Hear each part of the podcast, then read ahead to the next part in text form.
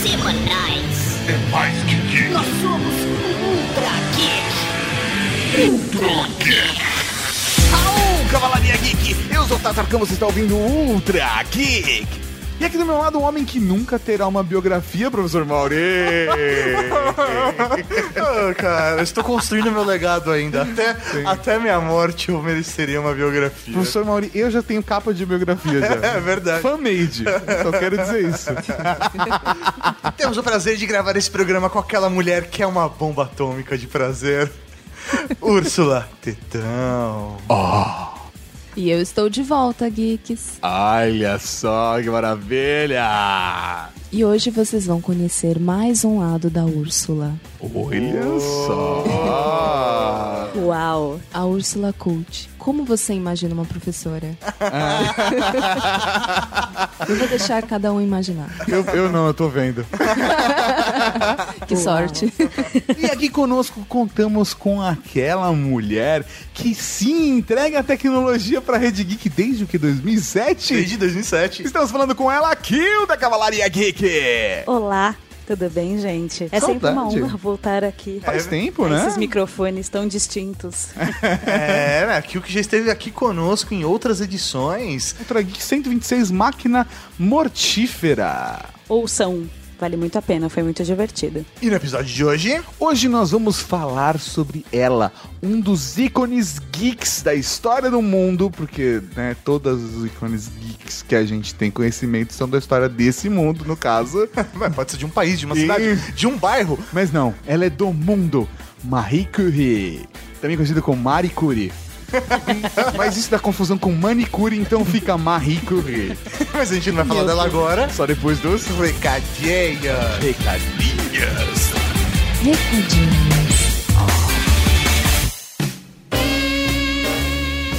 Recadinhos do coração. Coração não, caralho. Tá bom, recadinhos. Recadinhos, mal! Estamos aqui para mais uma sessão de recadinhos do coração, Sr. Tatarcão. E começando mudando a música! Hoje nós vamos falar de O Dia do Consumidor. Sim, descontogeek.com.br está de volta para ajudar você geek a economizar. Dia 16 de março é o Dia do Consumidor, mas no dia 15 à noite nós vamos começar a nossa transmissão de desconto que a gente costuma fazer igual na Black Friday. É isso aí, se você quer desconto, quer nossa ajuda para comprar esses produtos, acesse descontogeek.com.br no dia 15 à noite que nós vamos fazer essa transmissão bonita para te ajudar a economizar. Exatamente, você já faz a sua listinha de coisas que você está precisando. Precisa comprar alguma coisa a partir de hoje, a não ser que seja urgente, segura, porque o mercado tá em crise, tá todo mundo apertando, então a promoção vai ser melhor. Os caras querem ganhar no volume. É, velho, vamos aproveitar então para comprar realmente, velho, para economizar, porque depois dessa, velho, só Black Friday. É só no final do ano mesmo, a gente vai ter uma promoção absurda. É isso aí, então vamos lá, todo mundo coloca na sua agenda aí dia 15 à noite para o Dia do Consumidor. Lembrando a todos que essas nossas transmissões ao vivo não são de compras compulsivas e desesperadas, mas sim de compras conscientes. A ideia é que nós estamos lá junto com vocês para ajudar a encontrar o melhor preço e o melhor produto para alguma necessidade sua. Então não importa se é smartphone, ar-condicionado, se é carro, se... Secador de cabelo, perfume, Perfume. viagem, não importa. Nós vamos sempre tentar conseguir o melhor preço pra você. Então levante a sua necessidade, participe também nas redes sociais com a hashtag Desconto ao Vivo pra gente conseguir sempre os melhores preços pra você. E esse ano teremos novidade, teremos convidados para falar de outros segmentos que a gente não necessariamente manja tanto, a gente trouxe especialistas. É isso aí, vamos ter convidados para deixar essa transmissão ainda melhor para conseguirmos sempre as melhores ofertas pra vocês. Rota na agenda. Gostaria de aproveitar esse momento dos recadinhos para fazer um agradecimento especial para o Douglas Falsarella, mas também conhecido aqui como o Mucha Lucha da Cavalaria Geek. Exatamente nessa semana nós participamos do Get IT Up Summit, que é um evento promovido pelo Multialute da Cavalaria Geek, falando sobre empreendedorismo, tecnologia. Foi muito legal. E pena que a gente não conseguiu divulgar a tempo porque o Trageek saiu hoje. Mas fica aí nosso agradecimento. E caso esse vídeo fique disponível disponível para todos. Nós colocaremos o link aqui posteriormente para toda a Cavalaria Geek. Não vai ficar, Mauri. O que dá pra você fazer é clicar no link que tá aqui no post e comprar o que ele chama de pacote Gold ou alguma coisa do gênero. E aí você consegue assistir todas as 16 palestras, entre elas a que a gente participou. E aí você compra esse pacote pra poder assistir ela durante um certo período que fica disponível. São 16 palestras, 16 podcasts, mais um e-book do Marketing Yourself, que é o livro dele. É bem bacana. Clica aqui no link do post, dá uma olhada. O preço tá bem em conta pelo conteúdo que ele tá trazendo. E não podemos deixar de falar de cavalariageek.com.br, a sua loja de colecionáveis. Ele está no ar, os produtos estão no ar, os Funko Pops estão acabando, então corra. É isso aí, acesse lá cavalariageek.com.br e adquira as suas placas colecionáveis. E pra acabar, professor Mauri, eu gostaria de tocar no assunto do Dia Internacional da Mulher. Sim, justo, já que esse programa está saindo nessa data tão importante. Mas a questão é, eu acho que vale a pena nos conscientizarmos de que não é um dia pra dar os parabéns porque a mulher é uma mulher. É como se no dia da consciência negra você fosse andando na rua e cumprimentando todo mundo que é negro e dando parabéns. Parabéns não é, não é esse o sentido da parada. É muito mais importante você pensar nesse dia como um dia solene pela luta das mulheres e tudo que elas conquistaram até hoje e tentar fazer o seu melhor pra auxiliar esse processo pra gente alcançar a igualdade. É isso que é importante hoje. É importante ressaltar, você homem, você não precisa fazer piadinhas babacas nesse dia sobre machismo ou a importância da mulher ou não. Esse dia também é pra você. É o dia pra você demonstrar o apoio que você dá pela igualdade. E é mais importante é que a gente lute para que o Dia Internacional da Mulher não tenha mais significado um dia, para que a gente alcance a igualdade, que seja apenas um dia de lembrança da luta que aconteceu até a gente alcançar esse ideal. É isso aí, Tato. O que tem agora? O que tem agora? O que tem agora? O que tem agora? O que tem agora? Agora tem podcast, podcast com uma mulher magnânima. Maria Sklodowska nasceu em Varsóvia em 1867. Nessa época, a Polônia pertencia ao Império Russo. Naquele tempo, na Polônia, as mulheres não eram admitidas na universidade. Beleza! Estamos aqui hoje para falar de uma das mulheres geeks mais fodas de todos os tempos e é por isso que a gente selecionou ela para fazer a primeira biografia feminina do Geek que nós prometemos e aqui está! Sim, cara, acho que é necessário até pra cavalaria geek. De repente até eu já ouvi falar dela, mas é importante a gente aprofundar e depois compartilhar quem foi essa mulher magnânima. Magnânima, magnífica. Sério, né? Ela é foda pra caralho. Mas por que ela é foda pra caralho? Vamos começar pela sua infância, né? Ah, pequena Marie Curie, Curie. Na verdade, era, era pequena. Ela nasceu. O seu nome de solteira era Marie Skolo. Marie Skolodva. Não dá pra pronunciar. Skolotoska. Skolotoska. Skolotoska. Skolotoska. E, na verdade, ela é Maria, um né, gente? É, é, ela só foi virar Marie depois que ela foi pra França. Até então, ela nasceu como Maria. Ou como seja que isso se pronuncie em polonês. É, não, mas eu acho que é Maria mesmo. O som deve ser muito próximo disso. É Maria Salomea Skolodowska. Ela nasceu aí na Polônia e o mais legal é que ela nasceu numa família relativamente privilegiada, não necessariamente de dinheiro, mas uma família privilegiada de Estrutura científica, né? É, Porque- é isso aí, porque é uma família que, se eu não me engano, tinha ela e mais dois irmãos, e eles já criaram essas crianças pensando que elas deveriam entrar numa faculdade, de ser profissionais, de estudar e se desenvolver, e não ser uma pessoa pra simplesmente viver é, a, a custas de limpar uma casa ou cuidar da família. né? É, o pai dela era professor de ciências, ele incentivou a Marie Curie, os irmãos, a estudar e, e se dedicar a isso. Depois até a gente vai falar isso mais pra frente, mas foi a irmã mais velha dela que ela foi pra Paris pra estudar e pra Sorbonne. Primeiro, eu acho importantíssimo a gente contextualizar para vocês terem uma noção da importância dos pais dela terem tomado essa decisão. Ela nasceu em 7 de novembro de 1867. A gente tá falando de século 19. Um casal ter a preocupação de educar os homens e as mulheres mas com uma formação acadêmica. Isso ainda em Varsóvia, que fazia parte do reino na Polônia, era um, era um conceito diferente, né, cara? Não, com Por favor. certeza. É, Qual era o padrão da época, né? Você vai criar a sua, a sua filha pra ela conseguir um bom marido e dar continuidade à família, Ser uma basicamente dona de casa, É, né? ser uma dona Parideira. de casa. É isso aí. Parideira é um bom termo.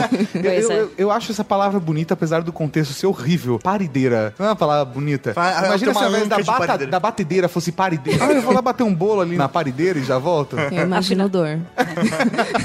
Afinal de contas, estamos em 2016 e ainda tem gente que acha que mulher só serve pra reprodução, né? Só pra ser mãe. Não, tem gente que também acha que pela, pela diversão, mas assim, né? Nos dois casos, tá errado, né, Nene? Se a menina não estiver se divertindo, não é diversão. Não é legal, pessoal. E a Polônia naquela época, ela fazia parte do Império Russo, né? Não era só a Polônia, era, era o que o Império Russo representava. Então, até mesmo a educação para qualquer polonês, não tô falando só das mulheres, mas para qualquer polonês, era uma coisa com represária. A própria Marie Curie, ela fazia parte de um grupo de estudos na adolescência e ela precisava se esconder, ela poderia ser presa por estar estudando. Ela poderia ser presa por conta do desejo dela de estudar e do conhecimento. Como a Kill comentou, ela acabou seguindo depois, mais velha, a irmã dela até a França, mas um detalhe que vale mencionar é que normalmente as famílias acabavam se dedicando muito ao filho mais velho. O filho mais velho que normalmente tinha as oportunidades, e os outros filhos, eles iam ter conforme o rendimento da família, E condição o filho mais velho ia ajudar, né? É, isso coisa. aí. O filho ia ajudando, mas assim, a prioridade sempre era do filho mais velho. E aí foi o que acabou acontecendo, né? No momento que a irmã sai de casa, vai pra França, vai estudar, E a gente tem que lembrar que, poxa, século XIX, o que a França representava culturalmente, né? O que a sociedade francesa representava pro mundo. É, sim, os movimentos culturais, a parte toda de inteligência da Europa estava acontecendo basicamente ali na região da França, da região um pouco da Espanha e Inglaterra, mas o grande foco, né, o grande foco científico era mesmo a França. O que era até comum, mesmo de famílias nobres do Brasil, pessoas ricas do Brasil, burguesia, de qualquer lugar do mundo, mandar os filhos pra estudar em Paris, pra estudar na Total. França, pra se prepararem, pra terem um preparo acadêmico único. E né? cuidar do legado né, da Exatamente. família. A Marie Curie, ela acabou passando por uma fase até um pouco. é, acho que até estimulou ela a ser quem ela foi. Porque ela acabou saindo da casa da família e foi pra uma fazenda cuidar da, da família, trabalhar nessa fazenda. Ela foi né? mais pro interior da Polônia e o que era importante é que ela queria usar esse período também pra conseguir arrecadar uma grana, segurar umas pontas, para depois investir no projeto de ir pra França. Porque a irmã dela já tava lá, mas ela não podia ir pra lá despreparada. E- ela acaba descrevendo através das cartas que se tem registro dela com a irmã dela, de que foi uma das fases mais tristes da vida dela, porque ela ficava lá sozinha, uma monotonia absurda e ela não tinha o que fazer, né? Ela ficava Não era um desafio intelectual pra ela, era ela até descreve como um noir, né? Aquela coisa obscura, né? É, o que ela fazia muito era ler, que era a grande forma dela conseguir manter a frequência de estudos e, e continuar tendo acesso ao conhecimento. Então foi, foi um período assim que eu acredito que ela devia estar muito focada, que ela queria ir logo pra, pra Paris encontrar a irmã dela e dar sequência nos estudos dela. Até por conta da inquietude dela, né? Quando você vai ler e se informar e pesquisar sobre a vida da Marie Curie, você vai descobrir o, o quanto inquieta e o quanto ela é, é- ela é movida por esse desejo interno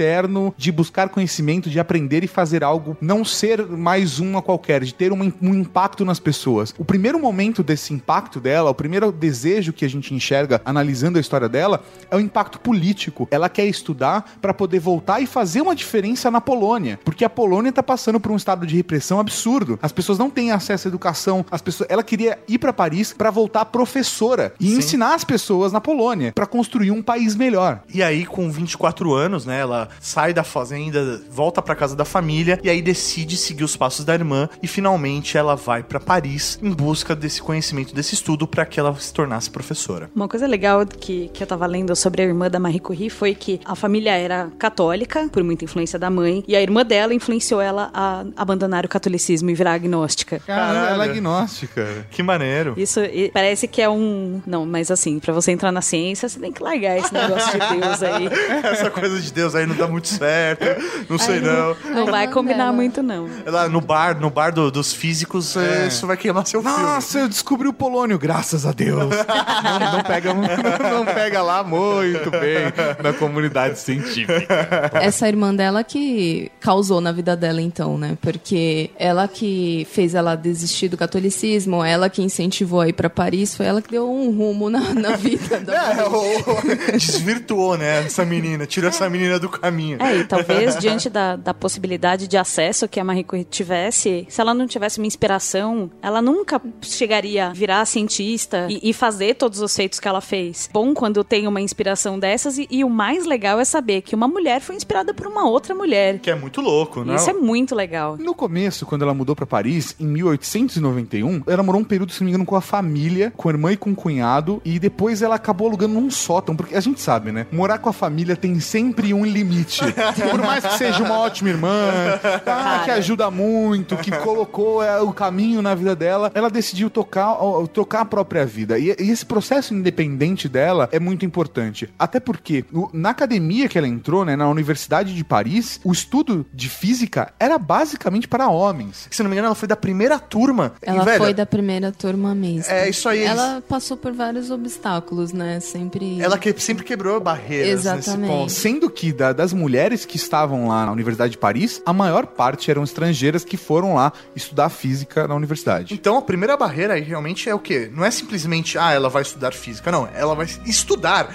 Velho, É. era um absurdo você parar pra pensar que uma mulher iria fazer um curso superior. Inclusive, né, quando isso acabou sendo liberado, né, abertura também pra turmas mistas, mulheres também fazerem curso superior, os jornais na época acabaram retratando isso como algo polêmico. Por que, né, uma mulher vai estudar? Não faz o menor sentido isso. E isso é, um- é um- uma crítica da imprensa que a Marie Curie ela recebe a vida inteira, né? Acredito que até por isso que a gente tem escolhido a Marie Curie para ser a primeira mulher a gente fazer a biografia no Tragui. Porque não só ela é criticada e pressionada ela, ela, ela sente uma represária muito grande para estudar desde o seu começo por conta do- da situação política é, e econômica que a Polônia está. E depois quando ela vai para Paris, ela, ela encontra um outro desafio que é o desafio da vida dela, onde o tempo todo ela tem que defender o papel dela e ela é humilhada e é colocada em situações dificílimas só pelo fato dela ser mulher. Ela entrou na universidade, ela começou a estudar, ela fazia dois cursos, né? Ela fazia o curso de física e o curso de matemática. Pra vocês terem ideia do esforço dela, de quanto ela realmente é uma mulher muito foda. Dedicada, né? Em física, ela era simplesmente a melhor aluna, o melhor aluno do curso. E no curso de matemática, ela era a segunda melhor. Ou seja, ela sabia o que ela tava fazendo, era o dom dela. E, velho, graças a Deus,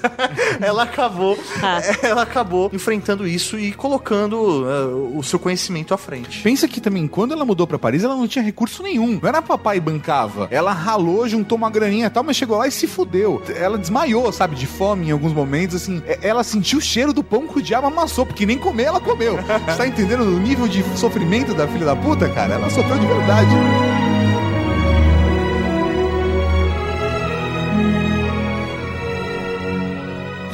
Becquerel observou que alguns compostos de urânio emitiam raios invisíveis que deixavam impressões em chapas fotográficas e os batizou de raios urânicos. Marie Curie ficou impressionada com o achado de Becquerel e com seu marido Pierre foi estudar o assunto.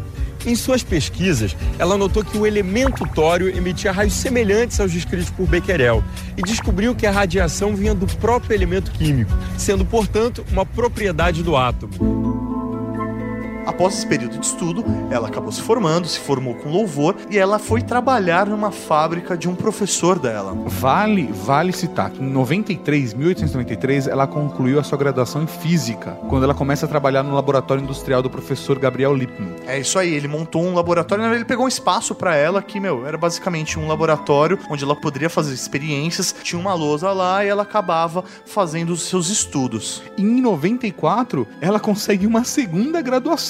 Então, ela não deixou de se dedicar, sabe? Ela conseguiu a bolsa de estudos, ela estava trabalhando no laboratório do, do professor Gabriel, e, e mesmo assim, ela. Do, do professor Gabriel, parece que eu tô. Brother, Pokémon, né? Brother, brotherzão. Do, do, do Lippmann, e ela continuou estudando mesmo assim. Já em 1896, ela se baseou no estudo de um outro cientista pra ir realmente começar a caminhar na, naquilo que fez a história dela. As pessoas já estavam estudando a radiação de alguma forma, que na época não era radiação, radioatividade, mas o primeiro processo de raio-x, né? Não tinha nenhum nome na época. É. Não estava definido. Foi depois dessa união deles que eles definiram os nomes e foram de- separando radioativo, radiação, radioatividade. Acho que raio-x até merece um Ultra Geek à parte, mas é- era exatamente isso, porque era um raio que ninguém sabia que raio era. Era o raio X. E aí, a partir disso, como toda nova tecnologia que acaba se desenvolvendo, criando, é quase um inconsciente coletivo É um trabalhando. Gestalt, é um, um processo de gestalt. É, tá todo mundo ali trabalhando em pontos diferentes do planeta, mas que acabam desenvolvendo a- as mesmas coisas. Então, primeiro, na Alemanha teve o cientista alemão que trouxe o raio-x, depois o, o Henry Blackwell, que eu não consigo pronunciar o nome dele. É, Hen- Henri Becquerel. É Isso aí, ele, em 1896, ele estava fazendo um estudo com urânio. E ele percebeu que isso estava influenciando numa fotografia que não tinha é, iluminação nenhuma. Não, não era de fato uma foto porque não tinha contato com a luz do sol. É, isso mas só o, só o elemento radioativo já, faz, já influenciava e marcava o papel, né? Ele estudava imaginando que os raios solares influenciavam em alguma coisa na, na emissão de energia, né? Só que aí foi sem querer que ele descobriu, quando ele viu uma, a, a reação com uma fotografia e viu que não tinha nada a ver. Daí mudou o rumo, né, dos estudos nisso. Que é inclusive por conta disso que funciona o conceito de raio-x, né? Já que o raio-x imprime um tipo de fotografia, imprime no filme, você coloca um ser humano no meio do processo, joga uma radiação e aí você vê o que passa, o que não passa. Dependendo do nível, do nível de radiação, ele marca mais ou menos. Então você pode ver desde o osso até coisas que estão na pele. Quando consolidou é, esses estudos sobre o- a influência do raio-x, o efeito dele e tudo mais, eles começaram a testar isso em elementos que sejam fluorescentes. Então, quando a gente faz um, um raio-x e a gente enxerga os ossos apenas, dependendo do exame que você faz na chapa, você enxerga, ah, por exemplo, quase transparente o formato, o desenho do, Do corpo órgão. da pessoa, do órgão e tudo mais. Mas isso é mais difícil porque e- eles são mais fluorescentes do que a nossa estrutura óssea. Então, daí que foram separando cada tipo de exame, dependendo do grau, do elemento radioativo, ele consegue atingir tal nível. Então, por isso que a gente tem variações de exames com compostos radioativos. Caralho, olha só, E velho. pensa que legal que aquilo era muito novo para toda a comunidade científica, todo mundo trabalhando e descobrindo coisas em todos os diversos lugares do mundo e descobrir o quanto aquilo poderia ter utilidade para as mais diversas coisas. Fosse na, na área da saúde, descobrir que um certo raio de partículas radioativas poderia identificar o que está acontecendo dentro do seu corpo e aquilo revolucionar a medicina. Pensa que estamos aqui em 1896 e a medicina era uma coisa meio denique, assim, que o cara saía abrindo todo Era um, mundo. era um açougue, né? É um açougue. Pra descobrir o que tinha. E assim, cadáver era a coisa mais legal pros médicos da época, porque era a forma deles descobrirem o que, o que tinha acontecido e tentar identificar Engraçado padrões. Essa, essa parte do processo, porque na época a discussão sobre o estudo que a Marie Curie tinha e esses profissionais, esses acadêmicos tinham, se pensava nesse momento que estava se direcionando somente para química. Era como esses elementos químicos tinham essa característica e como esses elementos químicos reagiam. Era basicamente assim que a comunidade científica Sim. enxergava nesse momento. Sim, e, e isso é muito legal na ciência, pensar que eles estavam lá fazendo sua pesquisa, super despretensiosos, e que, assim, não tinha como não ter um Nobel no final desse processo. Não, não tinha, não tinha. Tipo, eles só descobriram um negócio que revolucionou a humanidade, sabe? Pra sempre. Pra sempre. Não, e tiveram cinco, né? Não foi? É. Quantas descobertas, gente. É muito foda. Aí, justamente em cima disso, né, desse estudo da radiação, é que a Marie começou a se inspirar pra buscar entender o que, que são esses elementos radioativos e como eles funcionam. Tem uma coisa importante que acontece no meio dessa história, que é o desejo da Marie Curie de voltar pra Polônia por conta do objetivo dela de fazer alguma diferença politicamente na Polônia. Mas, no meio desse, tá, no meio desse rolo, ela, que antes era Maria, virou José, não? ela que antes era Maria Salomea. Como é que é, Cacita? Slodowska. Gosta mais. Ela vira Marie Curie porque ela conhece o seu marido, É, rapaz, como ele chama? Pierre Curie. Que também é um cientista, um cara que estuda é, a mesma coisa que ela. E, velho, nada melhor do que juntar as forças pra fazer novas descobertas científicas. E é justamente os dois trabalhando juntos que eles descobrem dois novos elementos. Olha que foda. Até então você tinha lá a tabela periódica e, velho, tinham aqueles elementos. Eles simplesmente descobrem dois novos elementos. chupa mundo, chupa a sociedade científica. E o que é mais foda, é, a, a Marie com certeza merece muito, mas muito crédito. Mas o Pierre também merece crédito por, um, por uma coisa que eu acho que é animal a maneira como os dois enxergavam esse relacionamento. Os dois faziam suas pesquisas juntos, inclusive a carta que ele manda pra ela no momento em que ela tá pensando em ir pra Polônia é uma coisa do tipo, cara, não vai porque lá você pode fazer uma diferença pro seu país, ficando comigo, o que a gente pode construir junto, fora a nossa relação, é- pode fazer diferença pro mundo. Oh, e a maneira como ele. lindo. Sem sacanagem, eu acabei de ler a carta do cara e falei, eu daria pra ele. o cara é foda. E tem outra coisa muito importante, voltando de novo, porque eu vou ser a feminista do- desse podcast. O mais legal é o cara ter falado isso pra mulher dele, que ele podia ter simplesmente chupinhado toda a pesquisa dela, dado um pé na bunda, falado: foda-se você, eu sou o cientista que vai ganhar um prêmio Nobel. Você fica aí. Ele quis construir Ele- isso junto. A primeira publicação da pesquisa deles não foi no nome dos dois, nem no nome dele. Por decisão dos dois, e ele mesmo incentivou isso, Pierre incentivou isso, saiu no nome dela. Até mesmo por conta da importância de ter uma mulher cientista, pela pesquisa que ela estava fazendo e como isso pode influenciar a vida das pessoas. Isso é do caralho. Ele enxergando isso, ele não tinha dimensão, né? Já era um impacto para aquela época por tudo que ela conquistou, mas sequer imaginava É, É que ela aí. seria Turn down o for cara, what? né? Hoje em dia. Exatamente. Turn down for what? Os dois elementos que eles acabaram descobrindo foram o polônio, que ela acabou dando esse nome em, em homenagem ao país que ela de origem dela, Olha né? só. E o rádio, justamente pela quantidade de poder de radiação que tinha esse elemento. E aí, a partir do rádio, é que as- começaram a vir as variações de nomenclatura, de radiação, radioatividade e aí em diante. Termo, inclusive, cunhado por Marie Curie. É, o filho dela, ela batizou, né? Radioatividade é dela. Chupa mundo. O mais louco é o- a quantidade de minério que eles tinham que ter pra conseguir tirar, tipo, uma grama daquele elemento e conseguir detectar a radioatividade dele. Tipo, a partir de uma tonelada de minério, eles conseguiam fazer uma grama de rádio. É, porque a questão é, ele trabalhava com rádio e aí através do rádio fazia, fazia um processo, encontraram polônio e aí continuaram fazendo isso, trabalhando e pesquisando e, e- e lidando com esses elementos pra descolar disso tudo os outros elementos.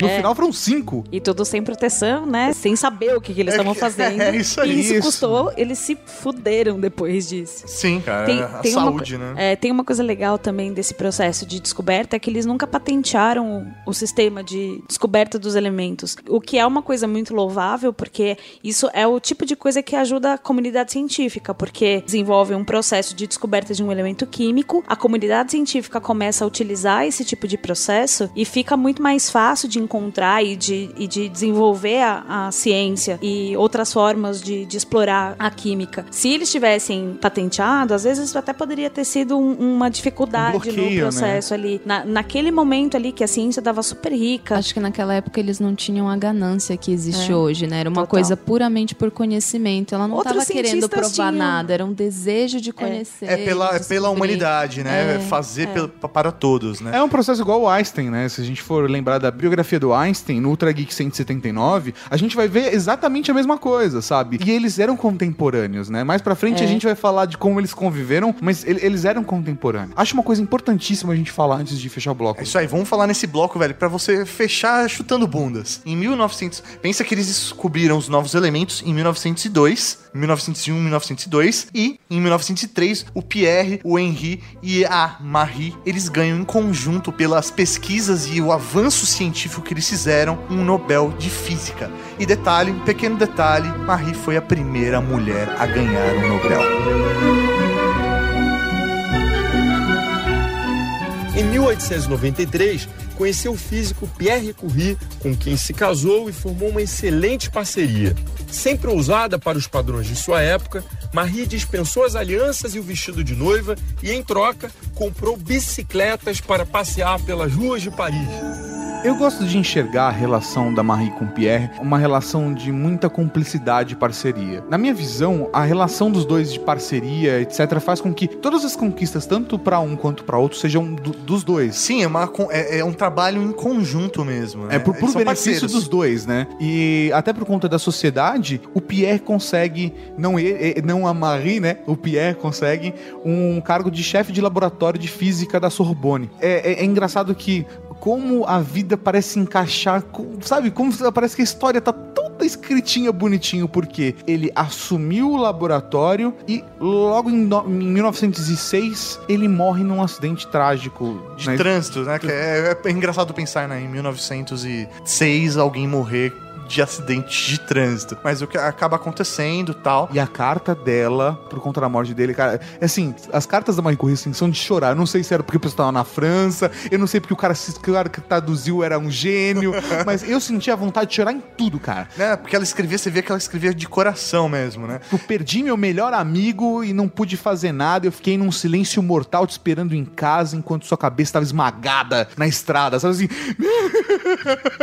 Por quê? Que triste. É muito forte, cara. É muito forte. E, velho, como tudo que eles fizeram mesmo na história deles até então, eles fizeram como dupla. E foi muito natural ela acabar assumindo o cargo dele dentro da academia. E aí eu acho que foi a primeira porrada na sociedade francesa. Porque o fato dela ter estudado, o fato das mulheres estarem estudando, não, não foi uma, uma porrada da Marie Curie. Foi uma porrada das mulheres, da, do, do- Da conquista. Da conquista daquele outro grupo que não os tradicionalistas, que os, os reaças da época estavam defendendo, sabe? Os coxinhas Os locais. coxinhas locais. Ela botou um, um pé den- muito bem colocado dentro da comunidade científica, não só pelo, pelo Nobel, obviamente, pelo Sim. Nobel, mas ali ela tinha um cargo ali, ela tinha uma. pro- ela, ass- Exatamente. ela tinha a profissão de ser chefe do laboratório da, da universidade. Sim, ela era doutora. E né? tem textos da época de jornalistas falando: e agora? Se uma mulher pode ser professora, daqui a pouco ela pode ser um ser humano. O que vai ser da sociedade? Eu sei- O que é uma coisa acontecer? absurda. Ó, pensando numa época também, que até tinha, tem um filme que estava em cartaz esses tempos do- da, das sufragistas, pensando que mulher não votava, mulher não fazia absolutamente nada, não ser, porque era aquilo que a gente estava falando no começo. As mulheres eram feitas para serem donas de casa, mães, ponto. De repente tem uma doutora em física, que é chefe do laboratório da Universidade de E Paris, que tem um Nobel. e que tem um Nobel. A representatividade disso é, é muito forte. Além de tudo, ela foi a primeira mulher a ocupar esse tipo de cargo.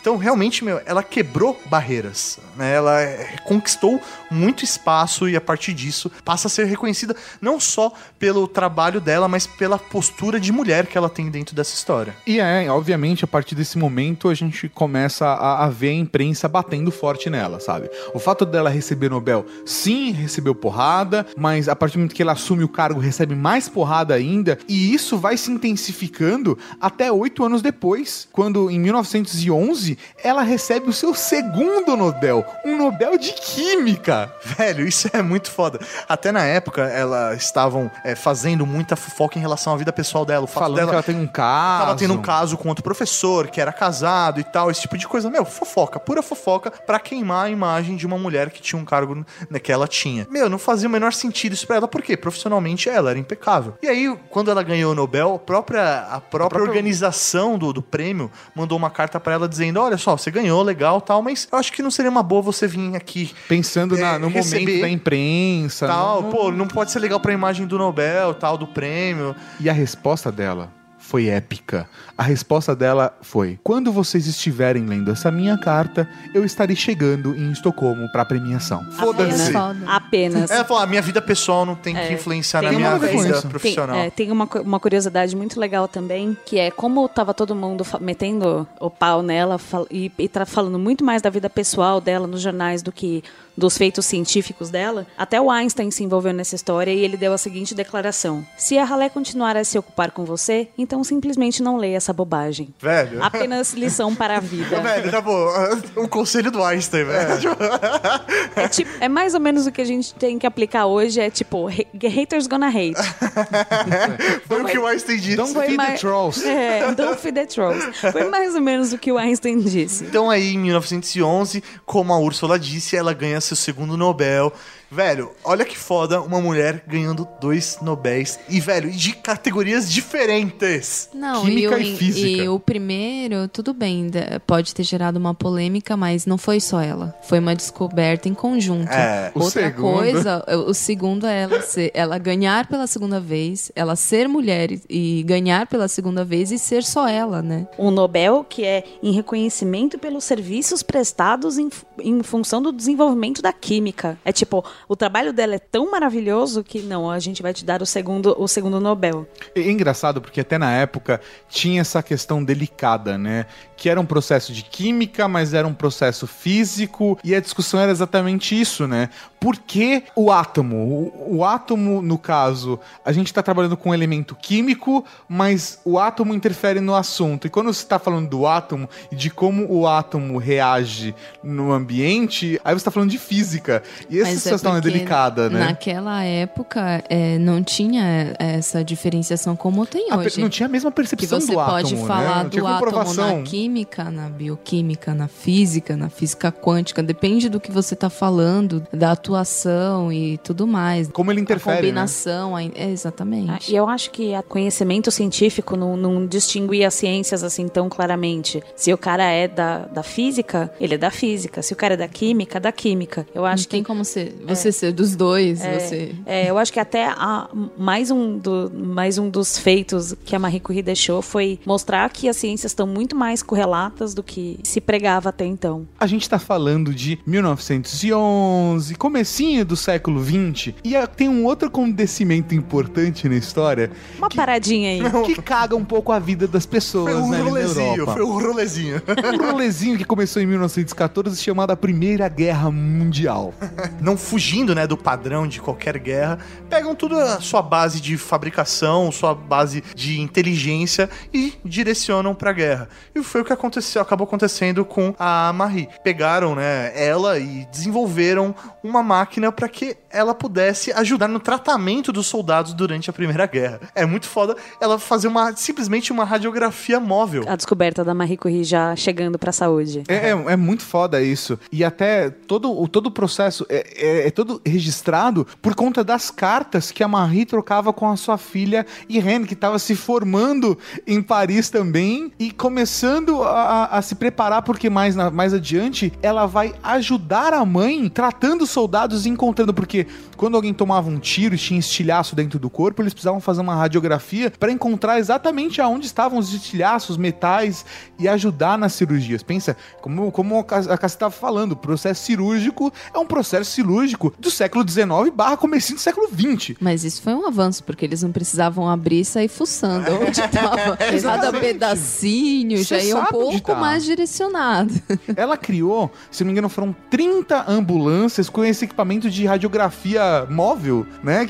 O que é um trabalho, assim, se já não bastasse dois Nobels, ela tava no campo de batalha ajudando os médicos e criando processos de como a radioatividade poderia ajudar na saúde, na vida das pessoas. Pensando nessas ambulâncias que tinham radiografia móveis, ela começou a fazer testes com radioativos que ela não tinha um domínio, ela não tinha um pleno conhecimento daquelas partículas que ela estava usando, né? Ela estava aprendendo como utilizar e a reação deles ainda. Uma coisa é você ver a reação dele no material fotográfico, outra coisa é a pele humana ter contato com, com esses radioativos, né? Então, quando a gente fala sobre partícula alfa, beta e gama, Processo, como foi né? cada descoberta, né? Porque, por exemplo, quando a gente fala sobre essas partículas, cada uma tem um grau, um limite de atuação, né? Então, eu fico imaginando, por exemplo, a alfa, ela é inofensiva, o que já não acontece com as partículas beta. Cada uma tem uma reação no corpo. Você tá recebendo aquele material radioativo e a, a médio, a longo prazo, ele vai ter uma reação química no seu corpo, que a gente não tá preparado para suportar essa radioatividade, por mais baixa que seja, enfim. Então eu fico imaginando, por exemplo, é, é, o cara tava com um tiro, ele tinha é, pedaços de bala, de chumbo, seja lá o que for, no corpo. Ela tinha que identificar para operar pro cara sobreviver, mas ao mesmo tempo ela tava Radiando. estudando as, as reações de- desses compostos químicos, né? Então, por exemplo, uma pele queimada, ele, ele sai vivo, mas ele sai com uma, uma parte do corpo queimado pela reação do, do composto. Então, é bacana porque separou esses três tipos de radiação também, né? De raios, na verdade. Isca viva. E complementando até isso que a Úrsula comentou, foi nessa época que ela incentivou também o, o estudo dos gases da- das moléculas de rádio, que seria interessante captar esse gás e usá-lo também no tratamento de alguma coisa. Os estudos de neoplasma, não isso, foi? E isso ajudou, ajuda hoje no tratamento de câncer. Um Porque- negócio que foi usado na Primeira Guerra Mundial. É, não, é incrível, porque esse raio gama, eu não comentei, mas ele é o mais nocivo. E ele A não é ser que usado. você se torne o Hulk. É, É, tirando o Hulk. Não sei, É. ainda acho que é agressivo, não sei. Existem as câmaras de raio gama e eles são super agressivos, mas eles servem para tratamento de, de neoplasma, então eles curam câncer ao mesmo tempo. Eles estão agredindo, de certa forma, a, a- algum tecido célula seu. que é ruim. A célula que é ruim, mas ao mesmo tempo ele tá enfraquecendo o tecido, né? Mas é, não, não aprofundando tanto, ele é bom e ruim. É isso que eu Se você souber dizer. usar da maneira correta, vai ser Exatamente. positivo ou negativo. Que é uma coisa que ela não tava descobrindo na época. Quando eu, Úrsula, penso, cara, ela tava operando aquele ser lá. Mas ao mesmo tempo ela tava ah, enfraquecendo o músculo, deteriorando, queimando a pele ou acontecendo qualquer outra coisa com ele. Mas ele tava vivo. o importante é que ele saiu vivo. Isso gera uma parada absurda, porque imagina, radiação curando as pessoas, ajudando as pessoas, até ajudando em processos de câncer na época já. E no meio dessa história toda, a sociedade começou a associar radioatividade com saúde. Então a gente vê, por exemplo, coisas absurdas como cigarro enriquecido com rádio, que é a pior ideia do mundo. Maquiagem que fluorescente de radioatividade. Creme hidratante com, com rádio. Eu acho que aquele acidente de Goiânia lá em... foi inspirado nisso. Nossa, uma cápsula esfrega no corpo. Cara, Tô aquele cara- brilhando. Aquele cara foi muito sedutor.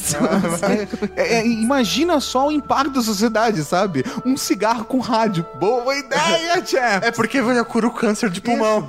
Em 20 anos, nós nos falamos. Tchau! Você com seus três pulmões.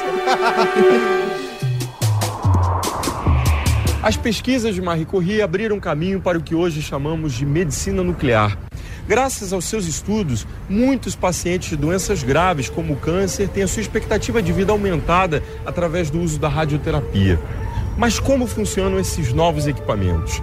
A exposição à radiação pode salvar vidas? Em 1911, ela já tinha ganhado o segundo Nobel. E, e faltou uma coisa muito importante da gente falar, que foi a participação dela na primeira conferência de Solvay. Essa primeira conferência, velho, é muito foda porque passou a acontecer anualmente, mas a primeira contou com vários nomes muito fodas. E dentre eles, po- por exemplo, Albert Einstein, que era um dos físicos mais jovens que estava lá no grupo. Esse encontro de cientistas, eram 24, que discutiam sobre teoria da radiação e dos quanta, foi um encontro importante para a ciência da época, exatamente para que os que não se conheciam até o momento começassem a se conhecer. E isso criou uma- um, um certo grupo científico ali, né? Isso era muito importante. E super relevante para conseguir estimular a colaboração entre os trabalhos, né? Porque o Einstein, sendo o cientista mais jovem ali naquele meio, ele bebeu da fonte de muitos dos cientistas que estavam ali e depois foi desenvolver as próprias teorias dele. O que aconteceu também depois disso acabou passando a guerra e a Marie ela acabou viajando o mundo pra apresentar seu trabalho e conseguir arrecadar dinheiro também pra essas suas pesquisas. ela virou uma celebridade, né? Ela virou uma celebridade científica, algo parecido com o que aconteceu com o Einstein, que a gente até falou na biografia dele. É isso aí.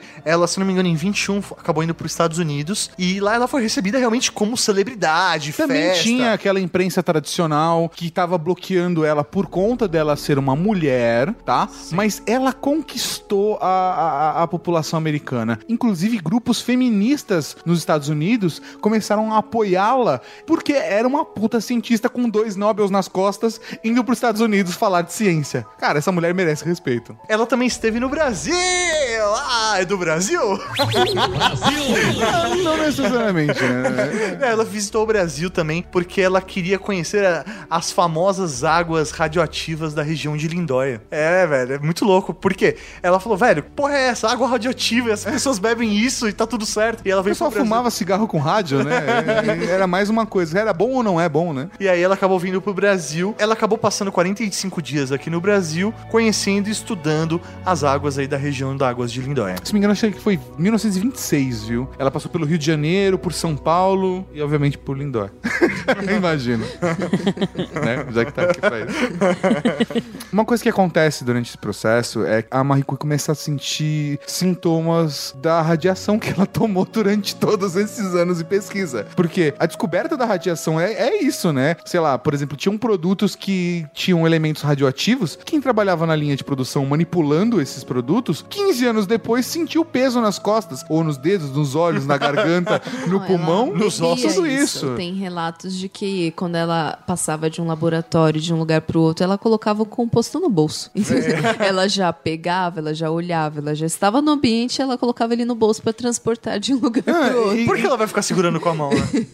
Não, e, e como. E a questão é exatamente que não tinha essa preocupação porque ninguém sabia o efeito da radiação. O elemento químico radioativo, o rádio, descoberto na natureza, ele tem um potencial radioativo. A partir do momento que você começa a manipular ele, e aí você chega no polônio, no urânio, no plutônio, você tá manipulando a matéria para ter um elemento químico mais radioativo. E isso prejudicava as pessoas, não tem como. Só que ninguém sabia, não tinha como saber na época. No futuro próximo eles acabaram descobrindo, tanto que acabou isso desencadeando as teorias e as técnicas pra bomba atômica. Em 1934, ela morre exatamente por conta da situação, de como ela foi se deteriorando e de como a situação foi complicando. Né? Exposição excessiva à radiação. É, e ela morreu com 66 anos ainda. A radiação, ela deve ter sofrido um bocado, assim, porque ela começou a, a lidar com esses compostos final do século XIX, começo do século XX, para falecer em 1934.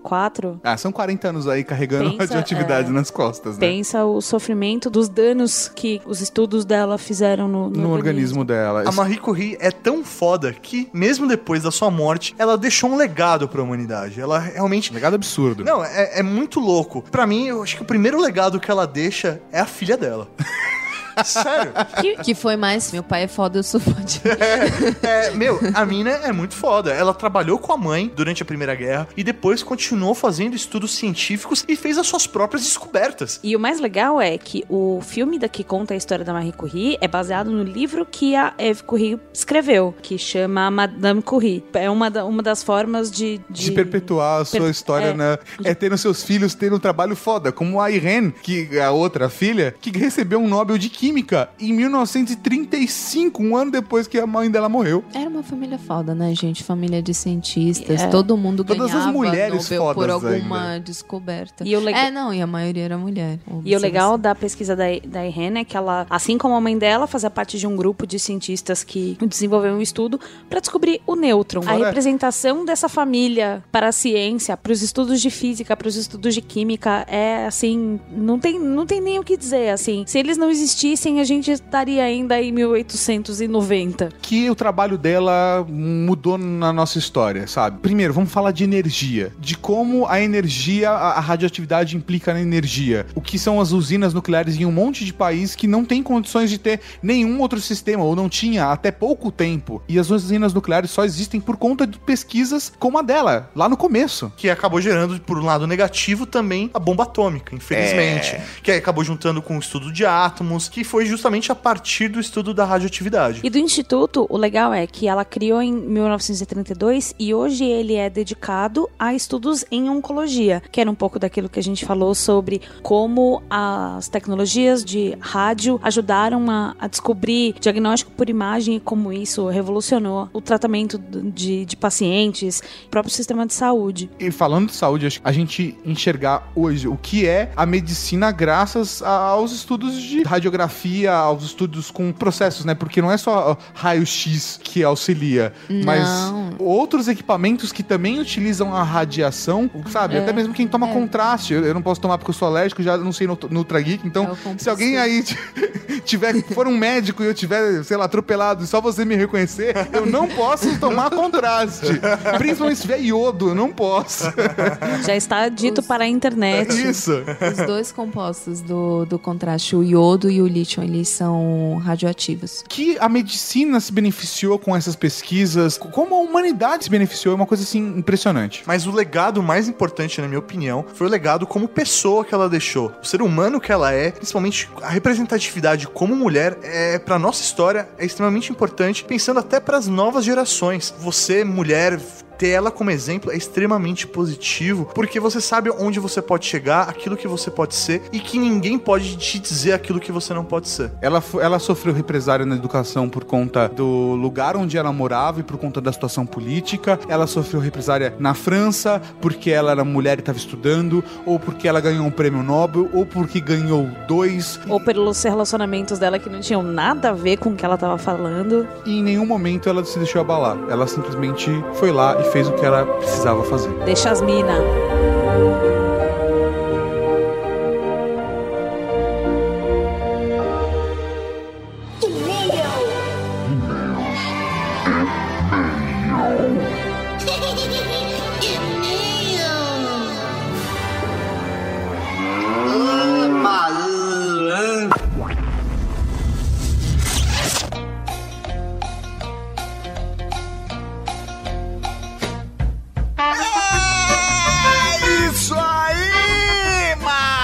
Aqui para mais um leitura de comentário do batismo muito Raul no Dragcast.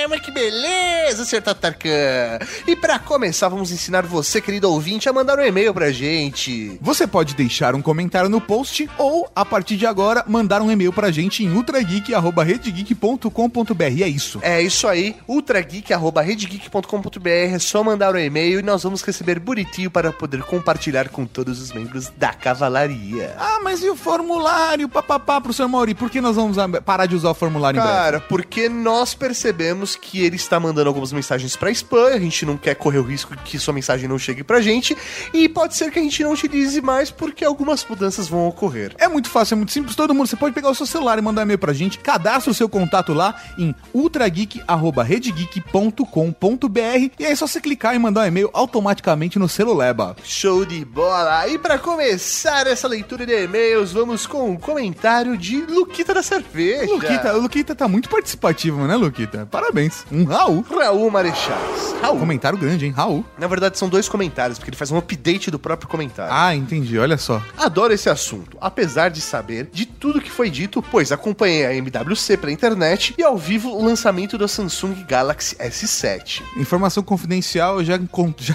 segurei um na mão, ele tá lindo demais. Sério, o Ed tá tipo assim. é, você olha na foto e fala, ah, ele é igualzinho o S6 Ed.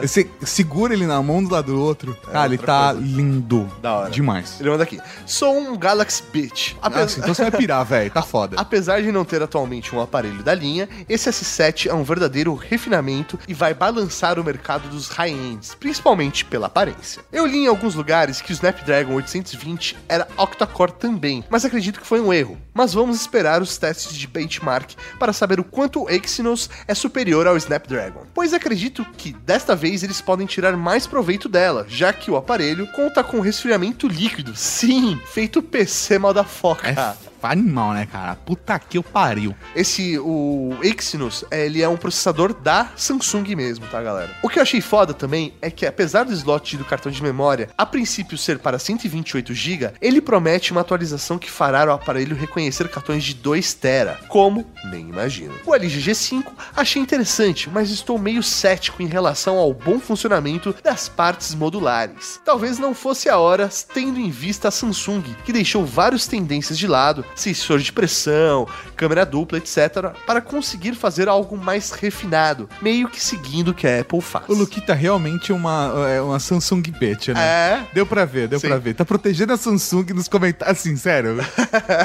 ah, isso é tão 2008, Maurício. Olha, olha, olha, olha, faltou um destaque para os acessórios do smartphone da Samsung Ah. da MWC, pois tem capinha mais fantástica que a outra. Capinha transparente que você ainda pode usar a tela, capinha de couro que exibe o relógio, capinha com teclado físico, foda. Samsung Beat. Não, cara, realmente o aparelho tá muito lindo. Eu gosto bastante. A Samsung vem conquistando de volta meu coração, minha Sim. confiança cada vez mais. Os produtos deles estão realmente muito legais. Mas, cara, falar de capinha no Trageek Mobile World Congress, você tá pegando muito pesado. Ele manda aqui o update. Só para atualizar, saiu um teste do Antutu que mostra o Snapdragon 820 bem superior ao Exynos 8890. Porém, achei também uma reportagem que, que diz que o S7 aqui terá a versão 8970, que seria uma versão acima desse que foi feito teste, que pelo visto ainda não foi testado. Porém, até o momento, o octa-core da Samsung não se mostra tão eficiente quanto os quatro núcleos do Snapdragon, principalmente na combinação GPU Adreno 530, enquanto da Samsung vem combinado com o Mali T880. Ele fala aqui que isso não é de hoje. Bom, há testes e testes, né? Cada um defendendo o seu lado e seus métodos de avaliar as velocidades. O que vale ressaltar é o resfriamento que com certeza irá ajudar o processador da Samsung, que sempre sofre com isso. Então, um Raul para o Luquita da cerveja. Um Raul, meu velho. Eu espero que você não mande e-mail de batismo em breve, porque a gente já sabe o que vai acontecer, né? e falando em batismo, professor Mauri, o próximo e-mail, mas não é um e-mail qualquer, ele é um e-mail especial porque ele é um batismo! Cuidado!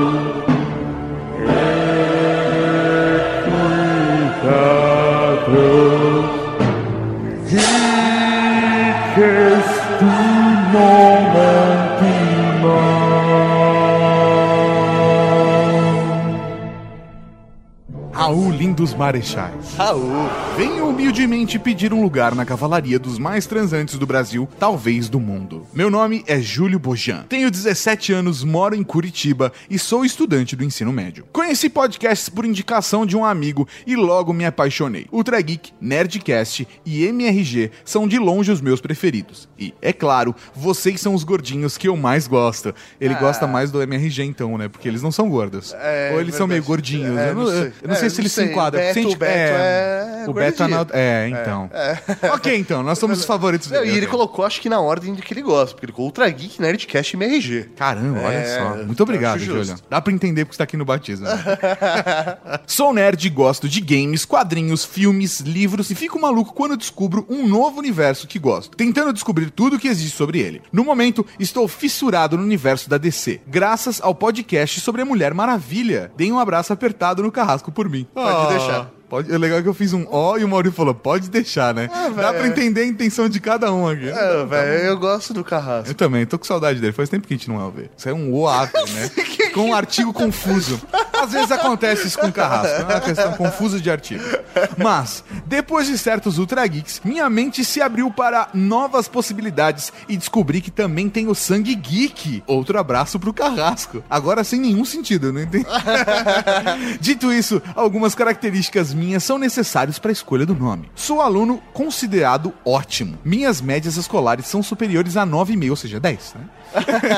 Sou um dos primeiros colocados no meu ano no Colégio Militar de Curitiba. Carai. Vou me formar esse ano e espero conseguir entrar numa faculdade pública, no ramo da engenharia mecânica, pois adoro exatas. Meu sonho, depois de ler vários livros tipo Pai Rico e Pai Pobre, é ser empresário. Pô, velho, boa sorte. Sério É, mesmo. Eu nossa. espero, a gente precisa de bons empresários, mas, velho, o caminho é duro. A gente precisa, Mauri, de bons administradores. Não é só bons empresários, né? Porque administradores também atingem o poder né, público, né?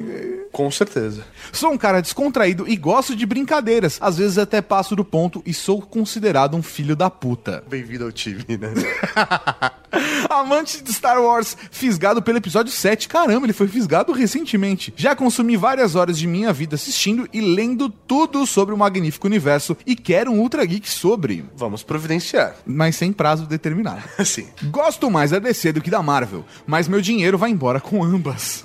É normal. Sou uma pessoa que não desiste de jeito nenhum, e isso leva a uma outra característica. Sei fazer um pouco de tudo. Comecei a fazer muitas coisas, e quando atingo um nível que acho bom, paro e parto pra outra. Já fiz desenho no estilo cartoon e realista, toco violão, monto cubo mágico em menos de um minuto, isso é da hora. Já treinei judô, muay thai, é nóis. Já tenho uns dois anos que faço academia e um de crossfit. Carai. Já treinei mágicas profissionais com baralho, que é barato, e já escrevi várias poesias e pretendo começar meu livro em breve. Ah, eu adoro poesia também. Falo inglês bem e tenho umas 500 horas de Skyrim. Bom, acho que é isso. Confiarei no julgamento dos senhores e por enquanto um Raul e um abraço apertado. PlayStation. Eu ia começar a meio perguntando, professor Mauri, como você tá? Pra mostrar que a vírgula realmente faz diferença. PlayStation 2 está aposentado faz tempo. PlayStation 3 quero aposentar. PlayStation 4 quero comprar ou será Xbox One? Vai na minha, Xbox One, cara. Eu tô bem feliz com o meu. PlayStation 5 confio tanto em vocês que comprei meu Zenfone 2 por indicação do Trageek e não sacanei meu nome. Ou seja, ele aproveitou o PlayStation 5 pra, né? Cara, eu me identifiquei muito com você, Júlio. Ah, é, vamos lá. Vamos lá, vamos avaliar as, as considerações. Ele é um, velho, um geek. Você gosta Putz, muito de podcast, cara? Geek Roots. Ele, velho, tem as características. Pô, o cara vai bem na escola, ele é descolado. Isso não era tão parecido com você, não, filho, Júlio. Eu era descolado, mas não era bem descolado, não. Ele curte quadrinhos, fã de Star Wars. Meu pai rico, pai pobre, quer se tornar um Pô, empreendedor. empreendedor, isso é da hora pra caralho. Fez judô e Muay Thai, é nóis. Toca violão, gosta de fazer o cubo mágico, velho. Ele é um geek, velho, todo, todo padrão, assim, né? Ele, ele, Ele é a segue- representação do que é um ser um geek. É isso, é. Eu me identifiquei muito com ele, mano. É isso aí. Então, levando em consideração tudo isso, Tudo isso que a gente falou. Júlio Bojan, ajoelhe-se. A partir de hoje, tu serás conhecido como o Mimimi da Cavalaria Geek!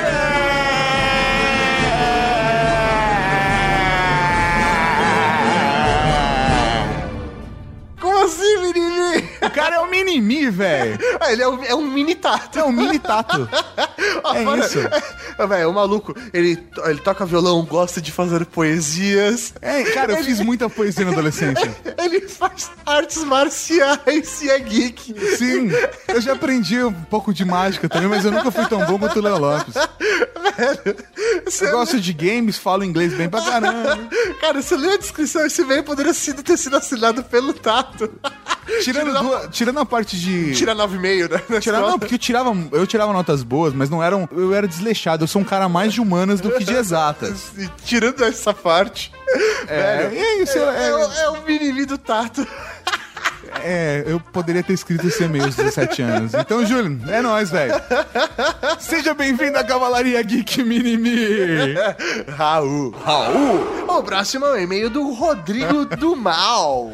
Eu gosto do mal. Saudações, Marechais Geeks. Sensacional esse Ultra Geek. Concordo com vocês que, apesar de não haver muitas inovações que estão revolucionando o mercado, eu gostei muito desse lançamento do HP X3, que consegue se portar como um PC. Acho que isso facilitaria muito a vida da galera que usa PCs voltados ao mercado corporativo. Vocês falaram de uma das inovações, foi o conceito modular do smartphone. Esse conceito já está há um tempo em estudo e é tão interessante que já foi desenvolvido um produto chamado Phone Block, que é semelhante a um Lego, onde você encaixa cada módulo em uma placa base e cria sua própria configuração, assim como montamos um desktop. Sim, a gente já chegou a comentar acho que sobre esse smartphone em alguns dos updates que a gente gravou na época que ele foi anunciado. E quanto à sugestão do professor Mauri de ter um acessório para ler cartões de crédito, a Redcar e a Cielo já disponibilizam um aparelho próprio para isso, capaz de ler cartões das principais bandeiras do mercado. Vai aqui um link para vocês. Sim, não, a gente tá ligado que existem várias maquininhas hoje disponíveis no mercado, tal, mas o que eu quis dizer naquele momento é que a própria LG pode desenvolver o seu próprio acessório já acoplado no seu smartphone, Se possível, acessível, né? Porque é um modo. Ah, Muitas das empresas estão produzindo sem acessibilidade ainda. É, no caso do smartphone, né, ele é acessível. Então, Sim, o exatamente. cara vai digitar sem ali, né? É, mas sei lá, teria que ter um fone de ouvido pra ele ouvir a senha, alguma coisa do gênero. Continue com esse trabalho que está do caralho. Um abraço por trás em vocês e até mais, Raul. Eu entendi um abraço por trás. É. Raul. É que eu sou Mas- muito gostoso, eu entendo. Eu entendo que o desejo dele, mas não vai se realizar. Sinto muito, Rodrigo. Um Raul então pro Rodrigo. Um Mal. meu velho. O próximo é um comentário do Mano Léo. É nóis. Raul Marechal. Raul. Raul, ele falou só comigo, você viu? Parabéns, como sempre, um ótimo cast. Gostaria de fazer uma observação. O que a HP está fazendo com o seu novo smartphone, na verdade, não é nenhuma novidade. A Motorola já lançou vários anos atrás um aparelho que podia ser convertido em desktop ou notebook com uso de acessórios. E a gente viu que realmente impactou o mercado, né? Sim. Tá aí hoje, todo mundo tá usando isso daí. Estou falando do Atrix, um smartphone cheio de particularidades como leitor biométrico, chipset da Nvidia, entre outras coisas não muito comuns naquela época. É isso aí, meus velhos. Sim, sim. Quando a gente falou desse produto, é, a gente, obviamente, já conhecia o Atrix e tal. E... Só que, meu, ele foi um aparelho daquela época, assim, Que não vingou. não vingou, tal, não era o momento, o Android naquele momento não era legal ainda, acho que, meu, foi na época do 2.3 ainda. É, e agora a Microsoft mesmo já tá disponibilizando é, essa função com Nativamente, o Windows, sabe? é. Então é, é uma coisa que, com certeza, o que a Motorola fez foi meio fora da época. Eu imagino que seja uma coisa que a gente vai ver mais e mais a partir de agora. É isso aí, então, um Raul para o Mano Léo. É um Raul, meu velho. E falando em Raul, Vamos para o Momento Raul! Tem Raul Seixas, Raul Gazola, Raul Gil, Raul Júlia. Cara, tem Raul pra caralho aqui. um Raul para o Psicopanda, que com apenas 4 meses de uso vai ter que mandar seu Zenfone Go para assistência técnica. Pena. Um Raul para Jesus R. Nunes, que está na expectativa do Xperia X. Um Raul para o Highlander da Cavalaria Geek, que ficou muito feliz em ver os mid-ends com tanta qualidade. Um Raul pra Era Venenosa da Cavalaria Geek, que arrepiou com o jogo da Cavalaria Geek e adorou o batismo do último Ultra Geek e está guardando novidades da Asus. Nossa, quanta coisa. Um Raul para M98826 363612 que de forma inconsequente usa o seu smartphone dentro do capacete. Ele manda comentários. Acho que ele criou, inclusive, esse user- username nos comentários com o telefone dentro do capacete. Que o, rosto dele ficou digitando todos esses números aleatoriamente. Não façam isso, hein, galera. Um Raul pra Ravel Proença, que prometeu e comentou. Muito obrigado. Um Raul para Léo Brusco, o mensageiro espacial da Cavalaria Geek, só porque ele é um lindo. Um Raul pro Alegria da Cavalaria Geek, que vai continuar espalhando alegria também através dos e-mails. Que bonitinho. Um Raul pra você que mandou um e-mail. Um Raul pra você que mandou e-mail, mandou comentário, mas não foi lido aqui. Um Raul pra você que baixa todos os Ultra Geeks. Um Raul pra toda a Cavalaria Geek de Elite. E o grupo no Facebook. Um Raul pra você que vai participar do Dia do Consumidor junto com a gente. E um Raul pra todas as Amazonas fodas da Cavalaria Geek. Valeu, Cavalaria Geek. E até semana que vem. Com mais um Ultra Geek. aqui na Rede Geek. Falou, tchau, tchau, Raul. Beleza! Você faz isso, né? Mas isso é só no primeiro bloco, né? A gente Eu tá só- no quarto. Eu só Não, eu sempre deixar- quis. Um dia eu vou entrar assim. Beleza! Não é beleza, é Beleza! Lisa. Você acabou de ouvir Ultra Kick.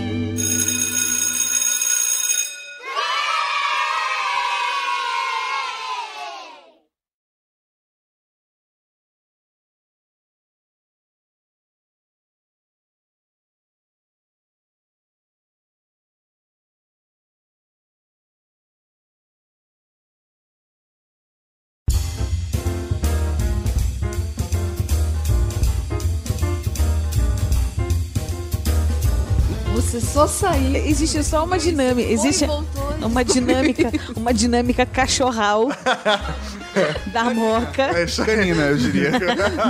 Cachorral, acho mais legal. Ah, tá, desculpa. Dá licença? Deixa eu criar meu vocabulário. Fica, Porra. fica à vontade. Todo, você e todos os seus neologismos. Porra. Sem preconceito. Por, um, por um mundo com novos termos. Onde? Marcelo Marmelo Martelo, parece. Alguém já leu essa porra? Claro. Não sei, faz 30 anos. eu Tipo Marcelo. isso. caralho, tipo, você lê na barriga da sua mãe.